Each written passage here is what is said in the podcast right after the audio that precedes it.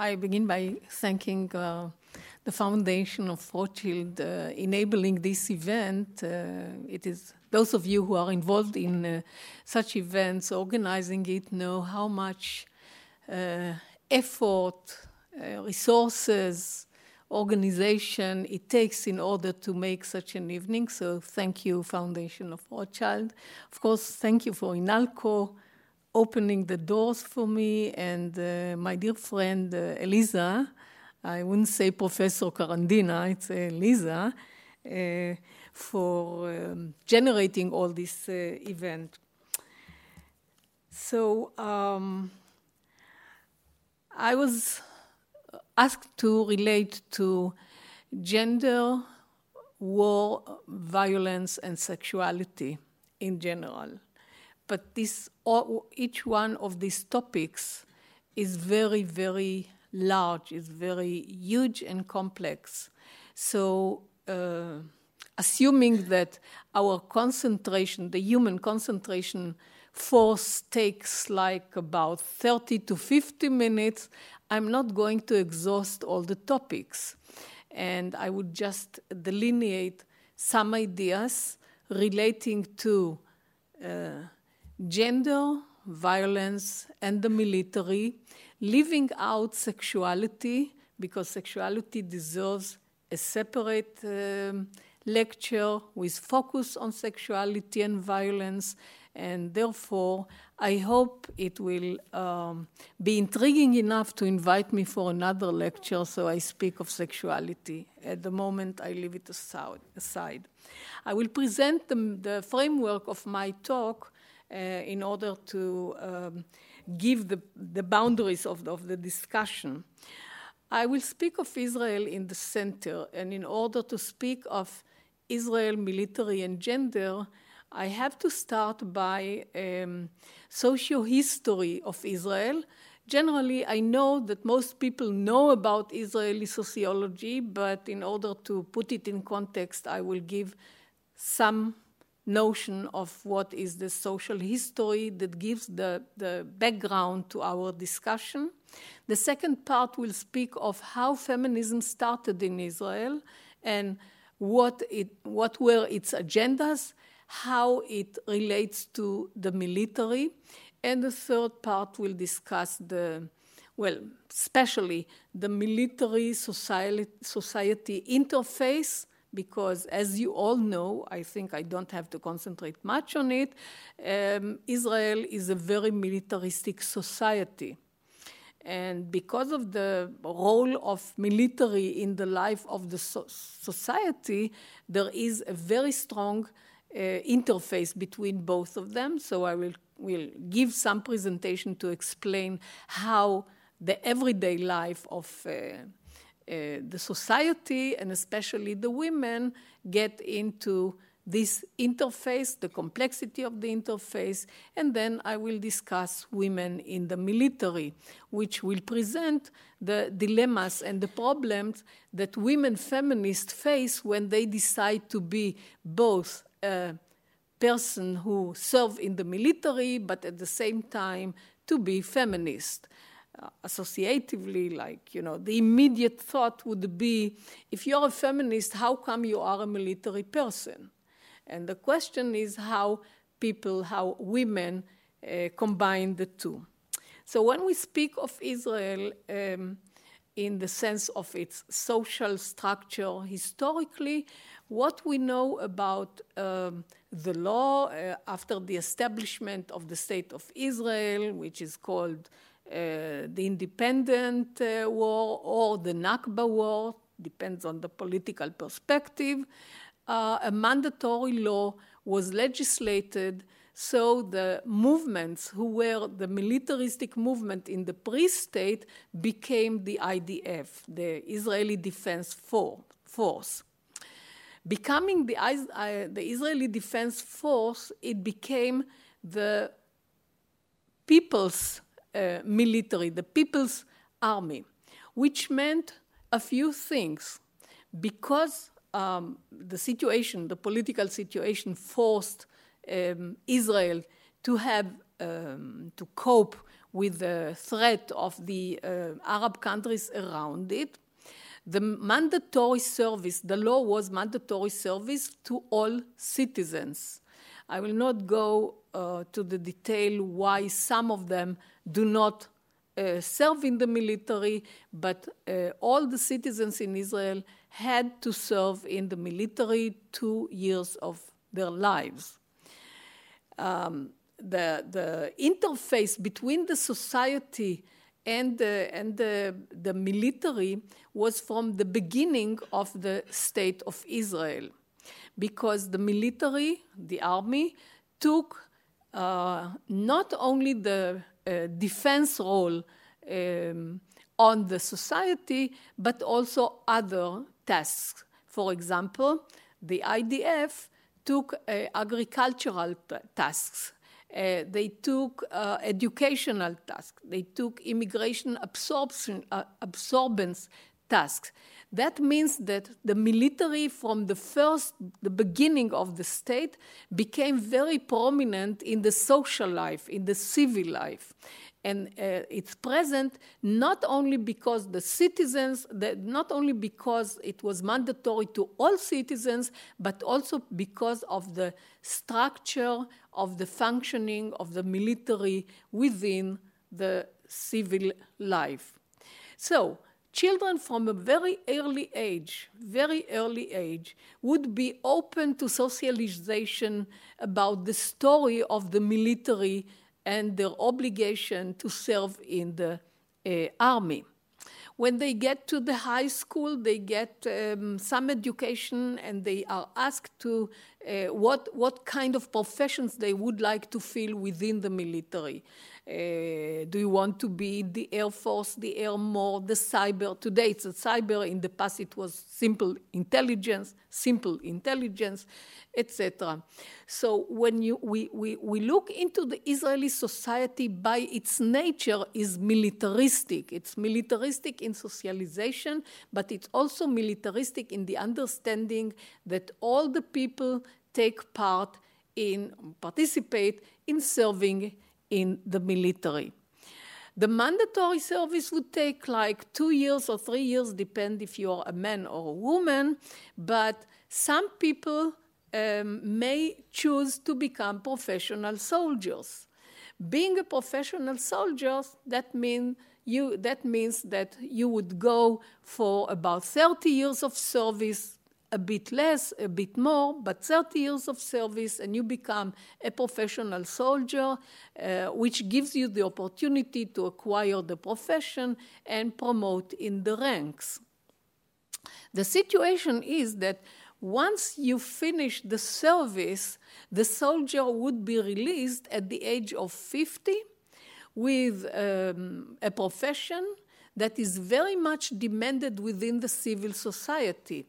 So usually those who are uh, professional soldiers would start even a second career.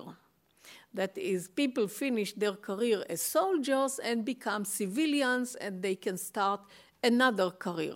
For example, uh, lieutenant generals and colonels would become principals of high schools, prestigious high school, or as you all know, would become even politicians, mostly politicians. The most prestigious uh, uh, professions are to become a politician. Having said all that, it is said about men. Because usually women, until the 90s, have served, served as teachers, as um, immigrant absorbents, as nurses, as secretaries. Naturally, these are professions that are lower class, low, low classified in comparison to uh, combatant, to soldiers who are combatant in the armor, in the field, in the air force, and the flotilla, etc and so forth. So what I would like to suggest here that the interface, not only that in the civil society women are in well, in the division of, division of labor are uh, lower classified and have less opportunities, not equal opportunities in access, uh, in access to career, etc., and so forth. But also the fact that within the military, women are not um, offered equal opportunities, and therefore they have less opportunities to, be, to, to open a second career with a nice income at the age of 50.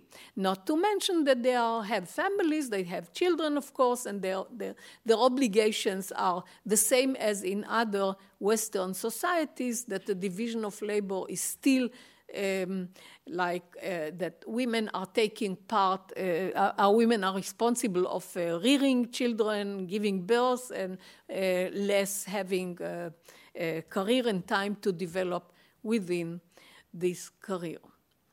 I move to the feminism in Israel. Feminism in Israel, perhaps I should uh, mention, okay, that was the background about the interface with the, between, uh, between society and uh, between society and, um, and the military. Um, but I will take a, a, historical point that will give you some context. How did it start that uh, uh, the discussion about feminism in Israel began? In 65, there was a crisis, economic crisis and immigration crisis. As you know, Israel uh, cherishes and encourages Jews from all over the world to come to Israel. But because it was um, an economic and uh, militaristic and um, uh, um, uh security uh, issues um, for the society, the rate of coming of, of immigrants to come coming to Israel went down coming down to Israel, it made it, it put the Zionism, like the agenda of the, the Zionist agenda, it put the agenda in crisis. This was on 66. But as many of you know, 67 was a war that um, caused uh, many Arab countries attack Israel. Israel was about, in the belief, about to, um, to, to be abolished. But to the surprise of the world and to the surprise of Israel, the military proved to be so strong that it defeated um, five countries, five Arab countries that, uh, that uh, uh, attacked Israel. The situation was that uh, it, instead of not having many immigrants coming from Israel, the well off Jewish communities uh, migrated to Israel after 67 in, in numbers. But at the same time, in the Western world, in 67, 68, there were um, counter movements. For example, in the, in the, in the uh, United States, we know of um, the anti-Vietnam Vietnam War. We know of the um, struggle for the rights of the black uh, in, in the United States. In, in, in Europe, we know of the Red Brigades and the Dan- Danny the Red who struggled against, uh, um, against uh, the politicians mostly because of corruption, but also because uh, uh, of crisis that uh, the young, young, young movement wanted to take over. I don't have to tell you how uh, complicated it was in France. So, what I want to put here in contrast is the situation in Israel was enhancing the defense forces, while in Europe and the, and the United States, the situation was um, um, uh, weakening the domination of the, uh, of the governments. And uh, the Jews from the communities within the well off uh, countries, uh, France, uh, Belgium, United States, Latin America, in 67 sent many uh, young people coming from that countries Jewish young people coming to, from the, that countries to Israel. When people come, move from one country to the other, as you all know, they bring with them their culture, their ideas, their values, their, their beliefs, etc., and so forth. And this is exactly the time when feminism entered to Israel. It was Anglo Saxon feminism. In the sense that women came with ideas of making love, not war, with ideas of freedom of women and feminism, coming to a very complex society. And here, the complex society faced a, a, a, bunch, a group of revolutionary radical women who struggled for um, the right of abortion and, and uh, for um, uh, equal accessibility to jobs and career, etc., and so forth. Whereas in Israel, as and here comes the complexity of the society, the tension grew uh, stronger. Now, the tension grew stronger because of the structure of society that exists until our days. But if we look back to this history, what we see not only the interface between the military and the, and the, and the society, but also within the society there were factions and um, conflicts. I will mention only five of them that most of you heard of. For example, the tension between religion and non-religion people, ultra-Orthodox Jews and laik, and, and uh, people who are, who are secular. Another one is the Palestinian and the Jewish people. That is, the conflict was separating, uh, splitting, and conflicting the society that's uh, divide the society up until our days. Uh, another conflict is the Sephardi and, and Ashkenazi Jews. Mizrahim in Hebrew, Sephardi are the people who come from North, uh, from um, North Africa in the Middle East, and the Ashkenazi Jews who come from European countries. So you have about five or six uh, splits that conflict the society, and these uh, are uh, continuing from the day, day one of the establishment of the state of Israel, and it sometimes it, it, it gets uh, more severe, sometimes it comes down, but, but it depends on the, on the, on the, um, the, the crisis that uh, attack the Israeli society in, in, in many uh, perspectives, uh, economically, culturally, uh, politically, etc., and so forth. So I think the picture can uh, be understood as a very complex picture of a society that is vibrant, but also at the same time struggles for resources, struggles for, um, for values. And values are problematic. Uh, when the uh, Anglo Saxon women came to Israel, they came with these liberal, radical ideas to a society that has ultra-Orthodox tradition, ultra-Orthodox tradition of 20% of the society, uh, which um, cherish uh, the, the, the, Jewish uh, Torah and Halacha commands that says that the role of women, uh, the role of, of the women is to bear children and, and, and uh, raise them while the men are going to the kollel, study Torah, and um, there is a big question that's going on, of course, now uh, who, who will do the work, who will do the labor in order to uh, support and grow these children. So that's one problem. The other problem is the uh, moral problem. You cannot force a person who feels that belongs to the Palestinian people come and struggle um, together with the Jewish so soldier. So they are exempt for, from, uh, from uh, uh, serving in the military.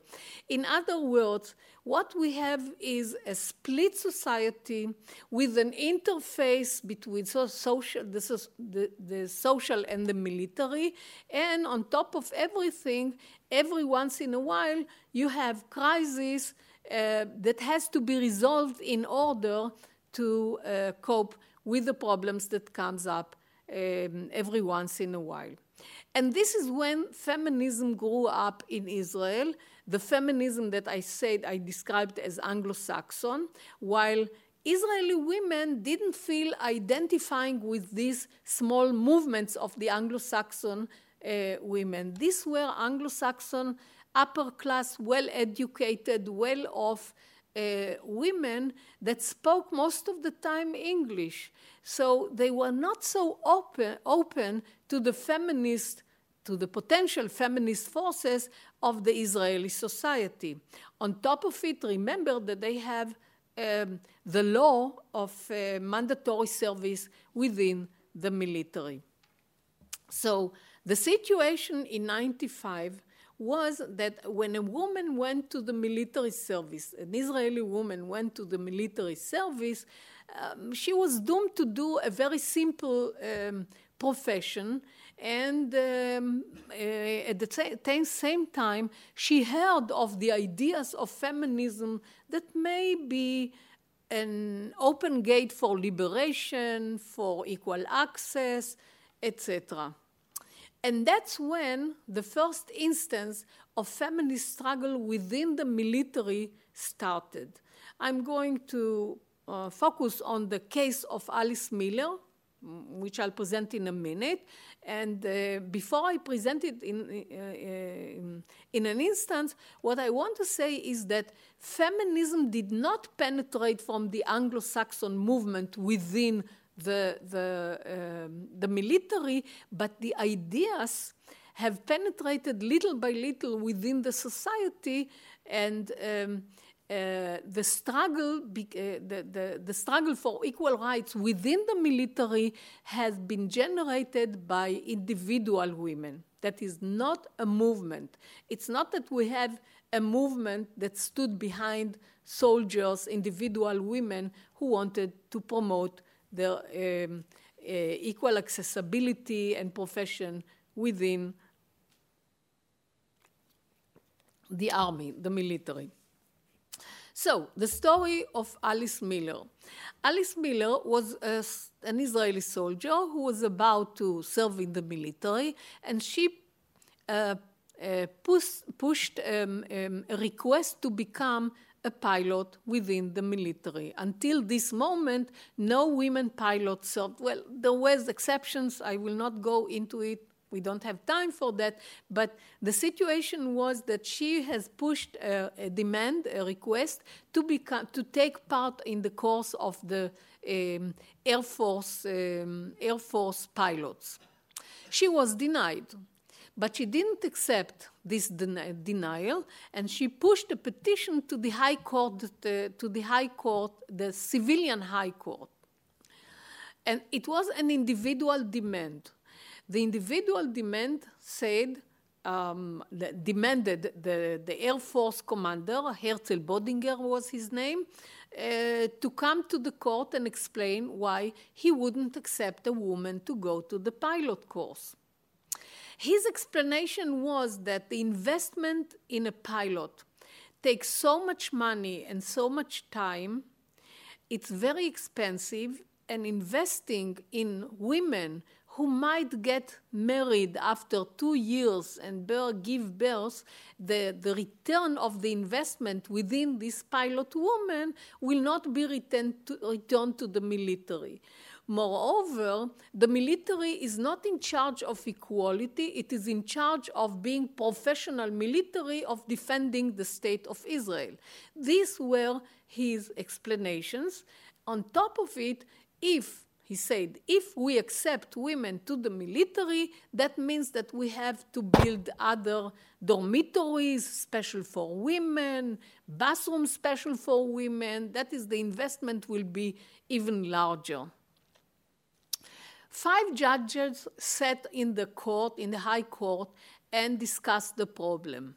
And the, the end of it was two for, two against, and there was Dalia Dorner, the judge, who said, let's look at the military not as a unit that exists in the, in, in the space, in the open space, in a vacuum, the military is a military of a democratic society.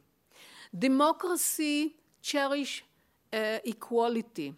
And if democracy costs money, then we have to um, give women opportunities to be equal within or without the military, which means that her voice was the third voice in favor on allowing women to go to the pilot court. Now, the point is that it raised a very um, major debate within the Israeli feminist. The position of the women who were against serving, against enhancing um, the service of women within the military um, air force argued that women have a role, feminist women have a role to lessen the, the, uh, the militaristic and so, so society interface. That is, uh, feminists should not improve women going and becoming even more um, involved within the militaristic life. And therefore, as feminists, we demand not to approve um, uh, equality within the military, although it's a problem of inequality within the military. But then there were the other women who were saying, well, women are uh, discriminated against because they don't have equal opportunity like men when they finish their, um, their service within the, um, within the military uh, and the opportunities, and therefore we struggle for equality. So feminist movement were really debating with each other, saying, well, on the one hand, we must struggle for equality. On the other hand, uh, the women's role is to lessen the militarism within society. There was another argument, the argument that said, well, we struggled only for one woman. There was a question here? No? Uh, um, by the way, Aliza, uh, keep my time and tell me, okay? Sure. So uh, the, the, the, the, women organizations say that the groups of women, no, the women, I will rephrase my, my point. The, the, the, the, there was another argument of the women who were against um, allowing or against supporting Alice Miller to go to the uh, pilot course because what they say that, that, that all the forces of the feminists went in order to struggle for one woman who was very well educated, upper class, and it, it, it, does not promote the, the majority of the women, especially the women from the lower class and the margins. I want to mention that um, Palestinian women lived in the margin, Sephardic women lived in the margin, and religious women lived in the margin, which meant that um, the, the feminist movement invested their energy for one woman which eventually, by the way, she didn't finish. She didn't finish the course. She failed the course, but the precedent was done, and there was a revolutionary change, which afterwards women put um, uh, demands in order to go to the pilot court, and today we have uh, many women going to the pilot course and succeed, and they have achievements, etc. So that was the dilemma. The military, as you all know, is very hierarchical and very non democratic and very rigid organization. So this achievement was the achievement of women in the Air, in the Air Force, but not in the Armor, not in the flotilla, in the Navy, not in the cyber, which means that for every force within the military, women had to push forward a petition to the High Court. In the flotilla, it was the same thing. So the point is that in order to generate a feminist change to promote equality of women within the military, every once in a while, a group has to forward, or an individual woman has to forward a petition in the name of a group. So uh, not only that, the situation is even more complicated because when women are in the air in the airplane in the air force, they are in the air force. But what happens when they come to the armor, to the tanks, or even to the helicopters? Let's think of the tanks and the armor. In the armor, I think you know, uh, you have a crew of four, four people, four people within a tank. So there was a big scandal coming from the ultra Orthodox part of the society. Because according to the ultra Orthodox, a man cannot stay with the same space, eh, in the same space with a woman. So, on the one hand, the ultra Orthodox soldiers demanded that women will not have the opportunity for equality. On the other hand, the feminists say that they want an opportunity to serve within, within the armor. So, now the, the most updated discussion is that uh, actually there was already a, a, decision by the chief of staff saying, okay, we will solve the, prob- solve the problem by having separate units. We will have units of tanks with four women and units of tanks for men. So, uh, as you understand, I would say with uh, some cynic comment, it's the Jewish way of solving problems. Like you have, you know, every once in a while you find a, a trick to detour in order to solve that problem. This way or another, the situation is that um, um, the dilemma, the dilemma, all the dilemmas actually, continue to, to complex the life of uh, the, the, the, the, militaristic life of women within um, um, uh, the military, the, the, the, the, the, service, the service within the military. Now, uh, in the last 20 years, we can find that actually there is almost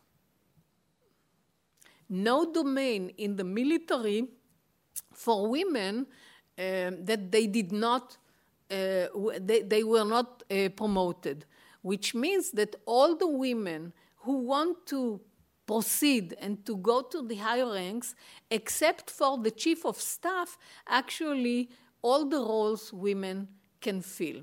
Now, I want to leave open the question is it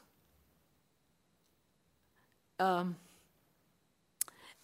is it okay that the society become more militaristic but um, open opportunities for equality for women, or is it still the role of women to put down the interface between the military and the society?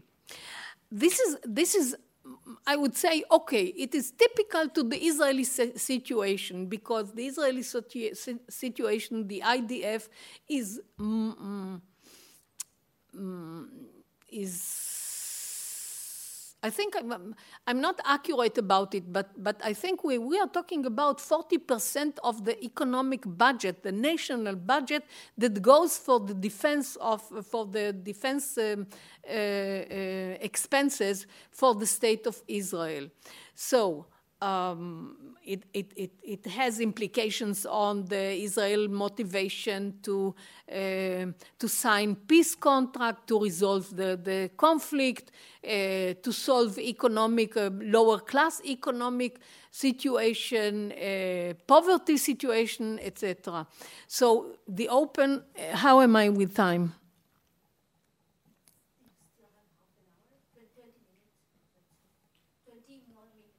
20 more minutes. That's fantastic. And question, including questions. oh. Okay. Um, do you stand in, in this? That is okay.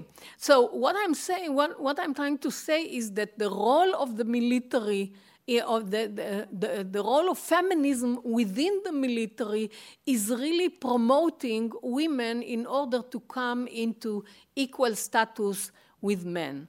Uh, whereas the feminist, the, the, the uh, feminist, the well, I would say the, the, the, the non religious feminists are struggling in order to lower, to lessen the militaristic uh, impact of women. Here comes the other or another split between in the society. And the split is between right wing and left wing. As you know the right wingers consisting mostly of settlers in the occupied territory and women who really support the, um, the, the strengths or, or, the power of the military, whereas um, uh, women who are, um, who are secular left wingers who, lessen the, who, who are in favor of lessening the impact of the military on the civil society, on the civil right, uh, on the civil, on the citizen society. So, what we have here is another split between the feminist movement. That is, we have NGOs that are in favor of promoting the involvement of women, not only within the military, but also out of the military in the right wing of, um, of the society and the, the left wing of society who are organizing NGOs uh, in order to promote cooperation with the, with the, with the groups from the left, including, fem, um, uh, uh, including um, Palestinian women, citizens of Israel. Of course, I'm not, I'm not, um, I'm not going into um, the discussion that relates to the occupied territory because it's much more complex and it has to do with another with another issue. Now, in uh, in in 2000, there were there was um, an idea within the military that the situation within the military cannot go on just by promoting and pushing petitions within the military because women should be equal and have equal opportunities within the militaries.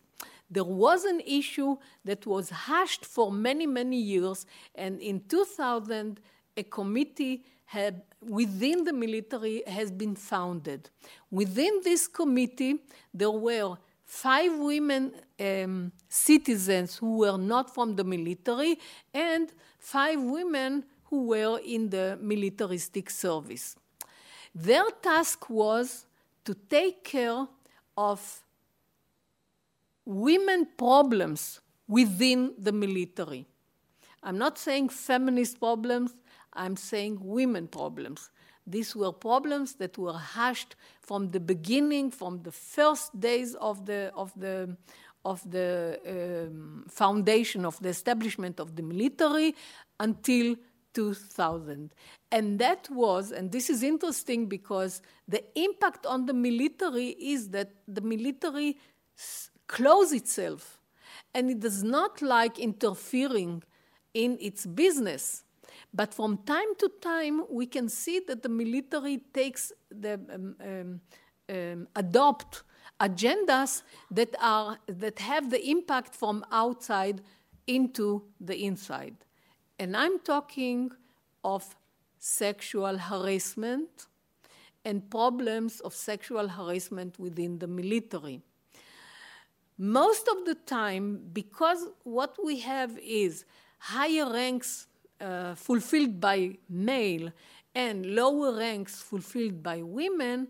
And if you take into consideration that in the field, in the battlefield, and in the field, in, in, in training fields, most of the time, uh, men with families are remote of their families, and they spend sometimes weeks, sometimes months within the training time. It's very easy for men to harass women soldiers that are under the ranks. This was a problem that was hushed for many, many years until in 2000 this committee was founded and their job was to first to first to uh, have a set of information that is to, to accumulate data and see what kind of problems um, uh, the, the, the, framework of uh, sexual harassment uh, is within the military. So, first of all, there was, uh, of course, the simple harassment, just having comments, remarks, etc. There was another problem, of course, you, you are a secretary, then you make a coffee. And the question was, the question within the military, within this committee was, do women have to prepare coffee to their, their commanders or not? It was a major issue. Why women, as secretaries, have to serve the men?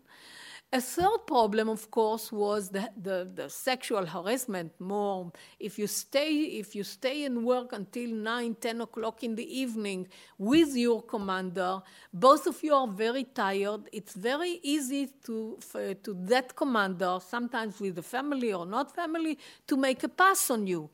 Um, um, uh, uh, another problem was the problem of uh, soldiers getting uh, pregnant um, without having a serious relationship.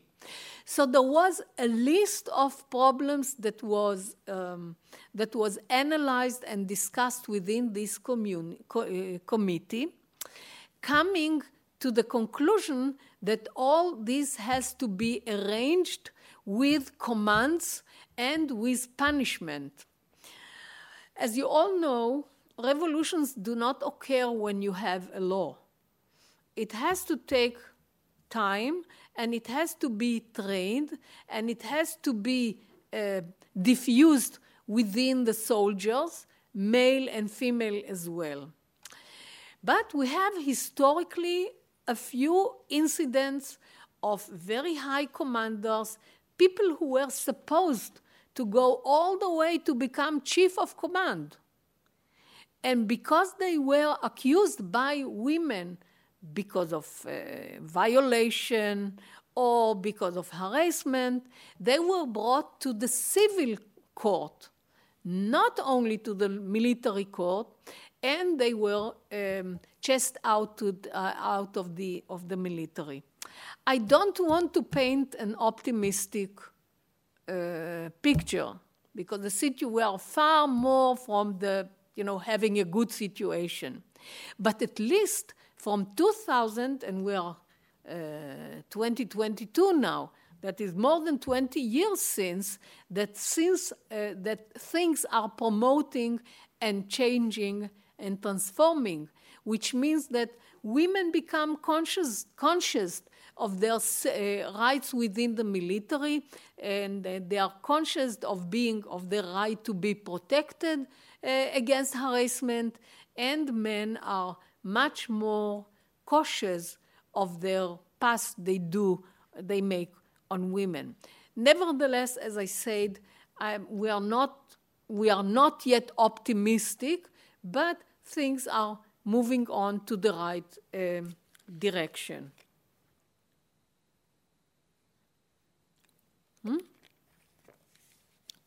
I think we can. I will. I will allow the the people uh, forward questions and have a fruitful discussion. I hope. So I want to thank you, and I'll stop here, and we can discuss it.